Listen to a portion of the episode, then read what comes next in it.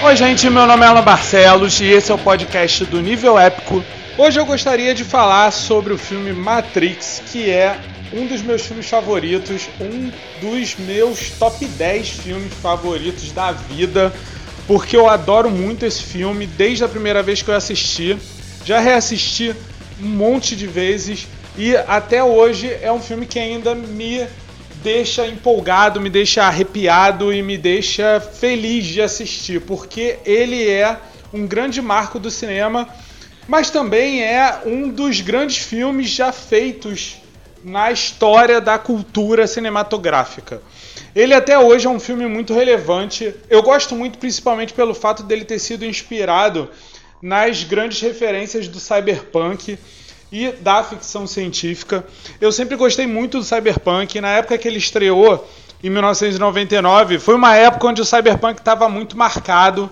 Era muito proeminente, inclusive, a forma como o cyberpunk norte-americano, muito influenciado pelo William Gibson e o Neuromancer, tinha também fortes influências do cyberpunk japonês que vinha com Akira, com Ghost in the Shell. Tanto que as próprias irmãs Wachowski, na época, para poder vender a ideia do Matrix, usaram imagens do próprio Ghost in the Shell, justamente para mostrar a ideia que elas tinham para o filme Matrix e usaram isso para vender a ideia. E quando ele foi produzido, foi lançado nos cinemas de uma maneira que ninguém esperava que fosse o que foi. Essa mistura de ação com ficção científica, com ideias envolvendo conceitos filosóficos como simulacro, que ainda fazia várias referências a elementos da literatura e da cultura pop, como por exemplo Alice no País das Maravilhas, e que no fim das contas conseguia ser um grande blockbuster abordando conceitos da época envolvendo tecnologia e computadores e a libertação da mente humana contra ideias opressoras que existiam na época, envolvendo a própria tecnologia e envolvendo também conceitos de o que aconteceria se as máquinas evoluíssem até o ponto de dominarem a raça humana. Algo que inclusive já tinha sido trabalhado em O Exterminador do Futuro e que Matrix conseguiu dar uma nova roupagem de uma maneira espetacular e fantástica. As continuações não são tão boas, mas tem seu valor. E na época ainda teve o Animatrix, que era um grupo de animações contando histórias do universo da Matrix.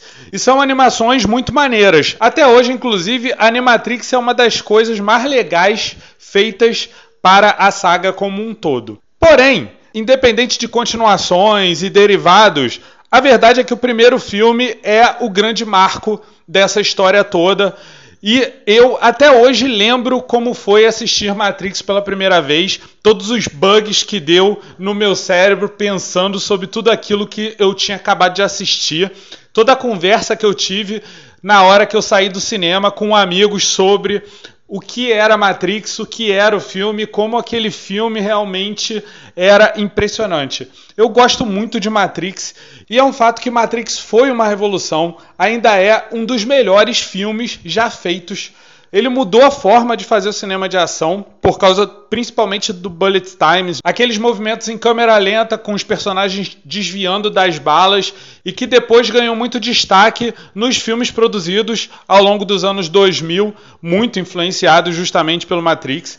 O Matrix, aliás, foi um filme que influenciou muito todos os filmes que vieram depois e que tinham mais ou menos a mesma ideia. Alguns filmes, como Equilibrium, por exemplo, vieram depois tentando pegar carona mais ou menos na forma e nas ideias que o Matrix introduziu. Matrix é um grande filme, por isso merece sempre ser lembrado.